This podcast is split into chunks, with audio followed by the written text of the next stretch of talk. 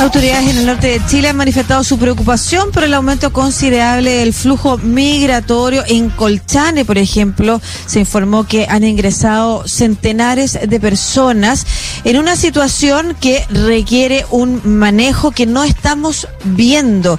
Pero es un manejo complejo, involucra temáticas, materias, puntos de vista, ideas y miradas políticas que se encuentran entre sí en un diálogo de sordos muchas veces y que poco ayudan a que efectivamente hagamos una gestión eficiente en materia de migración, tanto a nivel nacional como a nivel regional. Vamos a conversar de este tema con el exdirector de Extranjería e Inmigración, Rodrigo Sandoval. ¿Cómo estás, Rodrigo? Hola, Lucía, ¿cómo estás? Muy bien, Hola, muchas Marcelo. gracias. No, no sabía que estabas tan mal acompañado. ¿Cómo estás, Marcelo? bien. bien, Rodrigo, tanto tiempo. Un gusto verte. Así es. Oye, un gusto. Rodrigo, la situación de Colchane que, que se ha viralizado y hemos, y hemos visto como también la comunidad se siente muy impactada en su vida y se comprende una localidad pequeña, una localidad que recordemos llamó la atención en el plebiscito porque aparte de las tres comunas era el único lugar en Chile donde ganó el rechazo.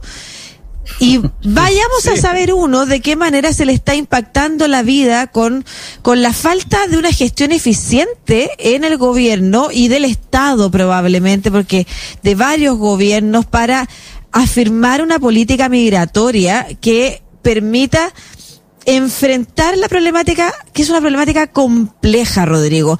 Primero, ¿cuál es tu diagnóstico general? Nosotros recibimos una alta, una baja, una normal como a la de los otros países, promedio, está regulado o no, hay falta de información. Cuéntanos tú.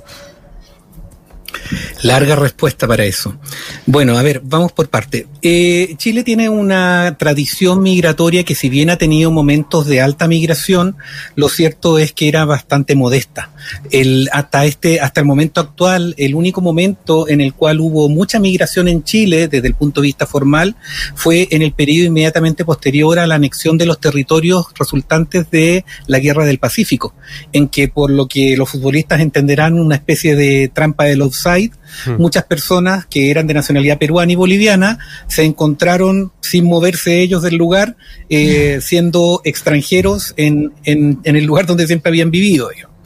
Pero desde ese momento no, siempre la migración había tenido tasas bastante modestas, nunca superiores al 1%, 1,2%, hasta que yo diría con posterior al año 2000, al, a los 90, eh, muy coincidente con lo que fue eh, el, esta, este milagro chileno, digamos, de la estabilidad política, prosperidad económica, acompañada del superciclo del cobre, que lo hizo un destino muy atractivo para la migración. Ese es el contexto. Eh, obviamente eh, esa, eso significó una evolución que empezó a hacerse sostenida y, y, así primero fueron los países fronterizos y con el tiempo empezaron a ser países un poco más distantes. Entonces primero partió siendo Perú, Bolivia y Argentina y uno lo ve las estadísticas de migrantes y después pasa a ser Colombia, después pasa a ser Ecuador, perdón, Ecuador, Colombia, después nos pegamos un salto ahí a República Dominicana, Haití, y uno va viendo cómo Chile, mientras más conocido se hace hacia afuera como un destino atractivo y mientras más inestable se transforman los lugares desde donde viene la gente, Chile se hace cada vez más apetecible. Obviamente toda esta evolución, esta curva que era bastante sostenida y pronunciada, se ve dramáticamente alterada por la circunstancia de Venezuela y por lo tanto es imposible hablar de la del panorama migratorio hoy día sin hacernos cargo de la circunstancia de Venezuela. Y aquí me hago cargo de tu pregunta de la introducción que hiciste, en la cual yo creo que es importante entender bien cuáles son los objetivos de la política migratoria, porque tú ocupaste una expresión que es bastante indicia, es bastante indiciaria del debate. Tú dijiste una eficiente gestión de la migración. Cuando yo digo que algo es eficiente, es que estoy haciendo una ponderación entre los costos que va a tener y los beneficios que voy a alcanzar. Es distinto a ser eficaz. Y yo diría que la política del gobierno y tradicionalmente la política del Estado chileno ha buscado más la eficacia que la eficiencia. Eficacia en el sentido de que nos preocupamos de que la migración sea cómo evitar que lleguen los más posibles. Pero evitar que lleguen los más posibles tiene un costo y ese costo nunca está considerado en la política pública. Mm. Y cuando no se considera en la política pública, quien asume ese costo es la ciudadanía. Y ahí cierro con tu introducción. Porque claro, la, eh, nosotros nos resulta muy fácil en Santiago hablar de xenofobia en Iquique, hablar de xenofobia en Guara, eh, claro, pero a ver si a nosotros nos gustaría que hubiese gente hacinada fuera de nuestro hogar, mm. eh, ocupando nuestros patios como baño, y eso no es responsabilidad directa ni del que recibe, ni, ni, tampoco de los que llegan, porque hay un Estado que está ausente en la gestión de esa situación. Sí, eso te quería preguntar, porque se ha hablado mucho de este esta ley migratoria que tenemos del año, del año 74, plena eh, Guerra Fría. El gobierno del presidente Piñera ha enviado un proyecto de ley para modificar esa, esa ley de extranjería. Em, en tu concepto, esta, este proyecto de ley que envió el presidente Piñera es mejor de lo que había o de lo que hay ahora, de lo que nos rige? ¿O están al mismo nivel? sí, ahora que estamos en, momentos de, de, que buscamos grandes consensos nacionales y que es importante encontrarnos en ciertos debates, hay que partir haciendo un reconocimiento y es que el presidente Piñera, tanto en Piñera 1 como en Piñera 2, tuvo el coraje que no tuvimos nosotros, yo soy de centro izquierda, digamos, tuvo el coraje que no tuvimos nosotros de promover una discusión legislativa en materia migratoria. Eso primero un reconocimiento en tal sentido. Es decir, si hay algo que no se le puede discutir, yo tengo, soy, estoy en, en, en, el, en la vereda absolutamente opuesta de las políticas de este gobierno en materia migratoria.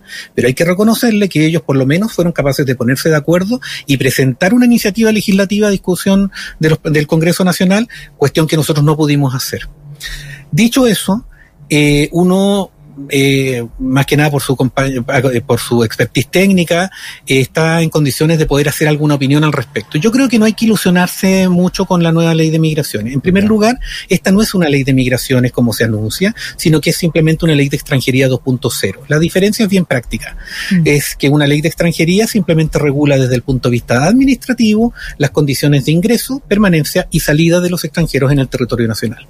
Una ley de migraciones no se hace cargo solamente de eso, sino que se hace cargo de todo aquello que provoca la migración, los antecedentes de la migración y también las consecuencias de la migración. Antecedentes de la migración significa cooperación internacional, gestión en otros países para poder eh, acompañar los procesos que se dan y que definen que las personas quieran venir hacia acá. Como ya sabemos, este gobierno nos ha caracterizado precisamente por una vocación internacionalista en términos de la gestión de mm. las migraciones, más allá de hacer reuniones para atacar al gobierno de Venezuela.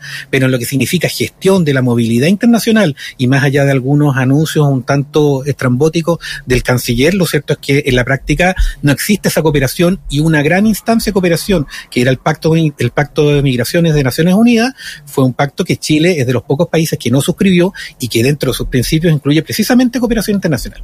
Mm. Pero la otra dimensión tiene que ver con lo que ya nos urge, y es el asunto de una vez que la persona ya ingresó, regular o irregularmente, ¿qué pasa con esa persona? ¿Cómo se integra en el contexto sociocultural chileno? ¿Cómo se integra en la institucionalidad chilena? Aquellas personas que ingresaron en forma irregular, como hemos visto en las noticias en estos días, o incluso los que son la gran mayoría, los que ingresan en forma regular, pero después se irregularizan, porque no sacan sus permisos a tiempo, no renueven, que la gran mayoría de la, de la migración irregular es esa la fuente que tiene, yo tengo que como ley migratoria hacer algo. Y en eso esta ley es muy pobre.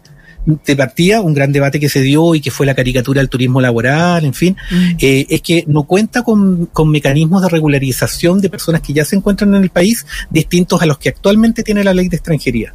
Por lo tanto, si con una ley más flexible como era la ley actual, que permite el cambio de estatus migratorio dentro del país, los procedimientos de regularización para las personas que se encuentran dentro de Chile ya eran muy insuficientes, sin esa posibilidad de cambio de estatus migratorio, que es lo que ofrece la nueva ley, y con ninguna nueva forma de poder regularizar a las personas dentro del país, lo que uno que lo único que uno puede esperar es que va a aumentar la cantidad de irregulares y por lo tanto ahí entramos al juego de la política migratoria como que es solamente un ejercicio de mandar gente de vuelta. Eso le molestará a algunos auditores, es una cuestión inviable. Es decir, el gobierno que dice que va a expulsar a todas aquellas personas que están en situación migratoria irregular es un gobierno que miente. Lo digo con esas palabras. Miente. y sabe que miente. Sí, además, eh, esto me recuerda el debate del aborto también. Como prohibimos el aborto. Ok, las mujeres dejan de abortar. No hacerse cargo de la política pública. Y esa es la diferencia entre eficacia y eficiencia. O sea, gobierno, vamos a expulsar a los extranjeros y vamos a poner regulaciones para la migración. Ok, ¿la gente deja de migrar? No, porque efectivamente no considera el elemento que hace que las personas migren. ¿Querías decir algo, Rodrigo? Sí, no, eh, tu punto. Mira, nunca Nunca, si esto es sentido común, lo que pasa es que la, manipulación en la información de verdad es perversa en términos de la comprensión de los fenómenos. Nunca, en la historia de este decreto ley que está a punto de, perder su vigencia porque lo va a reemplazar la nueva ley, nunca ha habido tanta posibilidad de controlar el ingreso de personas en el territorio. Nunca. Porque hemos tenido menos vuelos internacionales, porque hay más control de la frontera. Nunca. Pero al mismo tiempo, nunca en la historia ha existido tanto ingreso irregular como ha existido en los últimos meses. Y eso te demuestra que una ley no tiene la capacidad de hacerse cargo de la realidad. Aquí hay, un, aquí hay una paradoja. Siempre que tú escuchas a alguien hablando de, migraciones, un paper hablando de migraciones, siempre que hablas, ves una ley de migraciones, vean, vean la actual, siempre parte diciendo que la migración es un fenómeno social que es una gran realidad hoy en día. Pero lo extraño es que siempre eso se declara, pero cuando se regula, no se le regula como fenómeno social y como realidad, sino que se regula como excepcionalidad y se regula como si fuera un privilegio. Entonces, cuando yo gestiono esto, es el ABC de la política pública, cuando yo gestiono como un privilegio un determinado beneficio, que en este caso es el beneficio de la regularidad migratoria, inmediatamente yo le doy un carácter económico adicional, lo transformo en un bien escaso y por lo tanto genero la oferta informal para proveer ese bien. Claro, estamos conversando con con Rodrigo Sandoval, ex eh, director de Extranjería e Inmigración, sobre bueno esto que pasó en Colchane. Eh, centenares de personas cruzaron por ahí, dos personas fallecidas, bueno, y toda la situación que hemos vivido en cuanto a la llegada de extranjeros. Eh, se informaba en enero, estimado Rodrigo, que las Fuerzas Armadas van a apoyar este control migratorio en la frontera norte de nuestro país. ¿Cuál es, eh, qué problema podría surgir ahí y que no sea Carabinero o la PDI la que hagan esos controles? Yo quiero pensar que lo que declara el gobierno y lo que se señala en este decreto que, establece esa posibilidad eh, sea lo que dice que es y no otra cosa porque según lo que se señala, la función que van a cumplir las Fuerzas Armadas no va a ser directamente de control migratorio, sino de facilitación con sus medios operativos para facilitar el control migratorio que debería hacer Carabineros de Chile. Eso es una cosa importante que sepan los auditores. El control migratorio, el control de fronteras lo hace Carabineros de Chile y el control en los puntos de ingreso habilitados para el ingreso de personas lo hace la Policía de Investigaciones o Carabineros cuando ésta no se encuentra no son las Fuerzas Armadas las que cuidan la frontera. Entonces, eh, a mí me parece razonable que, y yo siempre he sido de opinión de que las Fuerzas Armadas tienen una gran capacidad operativa ociosa que podría ser utilizada en un montón de funciones públicas y ahí, bueno, hay toda una discusión principista respecto de qué, de qué tan correcto sea eso, pero a mí me parece bien que se ocupe esa capacidad ociosa. Me preocuparía mucho si esto significa en la práctica que nosotros vamos a reemplazar el control que debería desarrollar carabineros por el control que hacen las Fuerzas Armadas. Y solamente un ejemplo de reciente ocurrencia, piensen ustedes en lo que pasó la última vez que se le pidió a las Fuerzas Armadas que cumplieran la función de carabineros a propósito del estallido social. La, la, la, la, consecuencia no fue precisamente feliz. Y tenemos hoy día un ejército también socialmente deslegitimado. Bueno, aquí vamos a empezar a, a poner esos ejemplos. Entonces, hay que tener mucho cuidado porque no lo eficaz no no necesariamente es eficiente. Y va a generar otros problemas, además. Rodrigo, tú planteas algo que es súper interesante, que tiene que ver con que al menos este gobierno puso en el debate el tema. El problema es que se pone en ambos lados desde las solas caricaturas tanto en ese sentido culposo en el que la centro izquierda o la izquierda no es capaz de abordar el tema, y, recuerdo otros debates, ¿no es cierto? Katia Araujo en una entrevista el, fin de semana esta académica de la USACH tan, tan además clara con su diagnóstico, hablaba de la imposibilidad culposa de la izquierda de hablar de autoridad, por ejemplo otros debates que tienen que ver con seguridad pasa lo mismo. O sea, la izquierda es incapaz de poner estos debates en la mesa porque no sabe cómo abordarlos eh, y prefiere hacerse efectivamente la ciega, sorda y muda. Y por otro lado, la derecha lo pone desde este concepto de la eficacia que tú has eh, tratado de decir muy bien, de señalar que y lo hemos visto en las mismas materias, vamos a acabar con la puerta migratoria, vamos a acabar con la puerta de delincuencia, con la puerta giratoria, con todas las puertas y no se acaba con ninguna porque no son capaces de abordar el fenómeno social. Entonces estamos en estos, dos sectores que tensionadamente eh, no son capaces de enfrentar el tema con una mirada global y con la complejidad que amerita. ¿Cómo debiera abordarse con esa complejidad? Si tú tuvieras hoy la posibilidad de diseñar una mirada en conjunto de Estado que significara enfrentar esta problemática desde su complejidad, ¿qué pasos debieran seguirse? A ver, en primer lugar, esto desborda un poco lo migratorio. En primer lugar, comprender de que estos son, esto, esto es cuando uno dice algo que es un tema de Estado, bueno, esto lo es. Cuando yo hablo de un tema de Estado, es un tema que yo voy a trabajar públicamente desde la perspectiva de una virtud que se nos ha, se nos ha olvidado en el último tiempo, que no es otra cosa que la templanza. Templanza significa que yo tenga la capacidad de abordar los temas presentes con aquella perspectiva de los resultados que va a tener con relación a mis hijos. Entonces la pregunta que uno tiene que hacerse es cuánto de lo que hoy día se está resolviendo en materia migratoria va a tener consecuencias quizás eficaces hoy día, pero poco eficientes a largo plazo. Les pongo un solo ejemplo. Si nosotros nos ponemos restrictivos con el acceso a derechos de las personas migrantes que hoy día viven en el país y que todos los estudios demuestran que por lo menos en un 80% son personas que se van a quedar para siempre en el país, regular o irregularmente, lo cierto es que en lugar de crear la posibilidad de crear los incentivos para que estas personas se vayan, lo que estoy generando son brechas de integración. Entonces, si nosotros le ponemos problemas y segregamos a venezolanos, ecuatorianos, haitianos, en fin, no nos quejemos en 10 o en 15 años más cuando haya bandas de jóvenes haitianos, ecuatorianos, dominicanos y venezolanos. Que es, es, es, que, es que esto, esto está, digamos, aquí es absurdo. Ahora, yo me podría dedicar a hacer una perorata contra el gobierno en tal sentido, pero como tú bien introdujiste en esto, el gran tema es que nosotros no somos capaces de abordar estas cuestiones con lógica de Estado, porque un segundo supuesto de una, de una respuesta de Estado sobre este tipo de cosas es aquella que habla de que todos tenemos algo que aportar cuando yo asumí en el Departamento de Extranjería, desarrollamos bastantes innovaciones y muchas mejoras en materia del tiempo de atención de las personas migrantes. Yo no habría podido hacer eso si no hubiese contado con el sistema de cita previa que había dejado el gobierno de Piñera 1. Entonces, si yo creo que parto de cero y me siento el refundador de la migración en Chile, me pierdo la oportunidad de aprovechar aquello, lo cual la derecha yo le reconozco que aportan. Sí, el problema de la derecha es como dicen quizás que le falta calle y no comprende bien cómo las personas reaccionan a sus políticas, pero en términos de eficiencia, a veces de eficacia tiene, tiene sus cosas, digamos.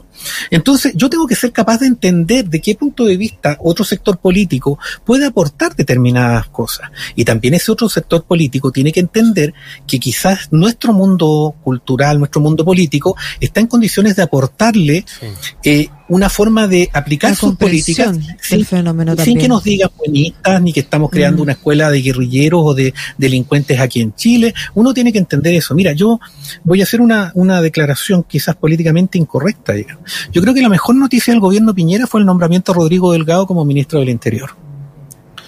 Yo creo que escuchar, traer a alguien de la municipalidad con la lectura y además con la mirada que tiene el ministro Delgado respecto de lo que él demostró en el proceso constituyente, en su propia gestión en la municipalidad de Estación Central, en el tema de migrantes con el cual a mí me tocó establecer una relación muy cercana con él, eh, es una buena noticia. Ahora, el gran problema es que como como, como acostumbra Piñera, hasta las buenas noticias, hasta los aciertos, hasta los aciertos hierra.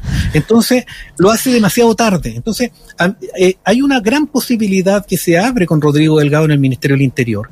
Pero en el momento que lo ponen, yo creo que las expectativas que uno puede eh, que puede despertar en uno esa nueva mirada son bastante acotadas, porque solamente como una ilustración, ¿Mm? Rodrigo Delgado asume menos de un mes antes de que se termine aprobando la ley de migración. Entonces, claro, hay cosas que se pueden hacer, que se pueden avanzar, pero para eso hay que tener desde el comienzo a las personas adecuadas en los puestos para que uno sea capaz de poder avanzar. Aquí en el tema de lo que está pasando en el norte hay que entender de una vez por todas.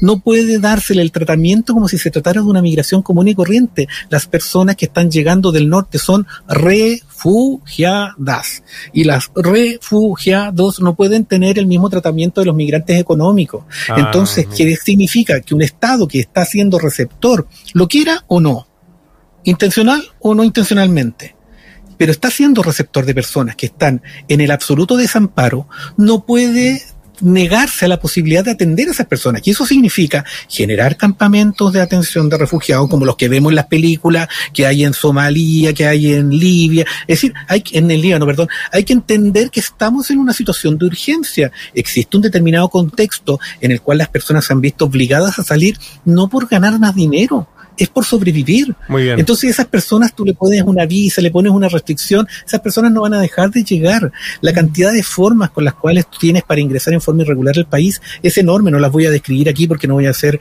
eh, propaganda del ingreso irregular, pero la verdad es que es muy fácil ingresar, sobre todo en un país como Chile. Entonces, yo no estoy diciendo que abramos la puerta, que aquí no hay regulación ni nada. Esa es la caricatura nuevamente que se hace cuando uno pide una mayor empatía respecto de la situación que llegan.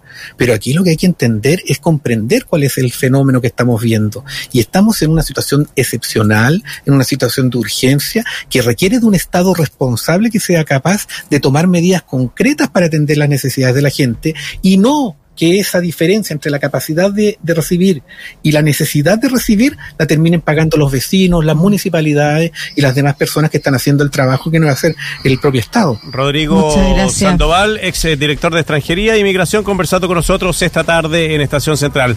Como decía Lucía, muchas gracias, Rodrigo. Muchas gracias, les mando un gran abrazo. Un gusto igual, verlos. Súper claro, súper